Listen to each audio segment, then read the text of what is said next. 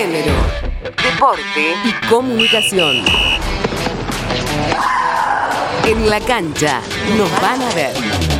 Cuerpas Reales, Hinchas Reales. Bajo este nombre, el Club Gimnasia La Plata impulsa una campaña para visibilizar disidencias, donde participan socias, hinchas y jugadoras. El área de género de la institución, que cumplió dos años, continúa trabajando sobre la concientización. Una de sus integrantes, Jessica Noguera, cuenta más detalles. La llevamos adelante el área de género del Club Gimnasia de Esgrima La Plata, junto con la fotógrafa Erika Boguet. La expusimos de manera virtual el 3 de junio, que es una fecha importante para el feminismo, pero también para nuestro club, ya que es el aniversario. La propuesta vino por parte de la fotógrafa. Lo venimos trabajando desde enero más o menos. Recorrimos varios barrios, ya que todas estas mujeres y disidencias son de diferentes barrios acá de la ciudad de La Plata. Son 22 retratos de mujeres y disidencias. Las une el amor por el club, los colores de gimnasia y bueno, el objetivo era mostrar justamente eso, la diversidad existente del mundo tripero. Por más espacios, la Asociación del Fútbol Argentino, a través de la Comisión de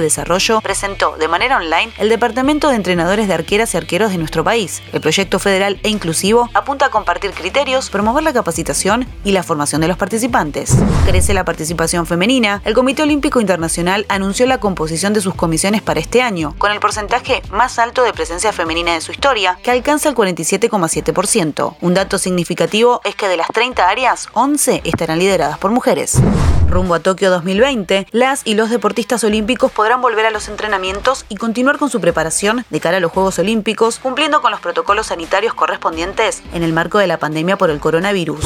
Brasil no será sede del Mundial Femenino 2023. La Confederación Brasilera de Fútbol retiró la candidatura para albergar la próxima edición de la Copa Mundial Femenina, debido al escenario de austeridad económica que habrá después de la pandemia.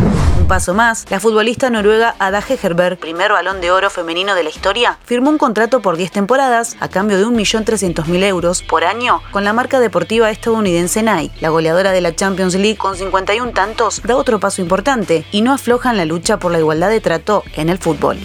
Informó Yamila Castillo Martínez.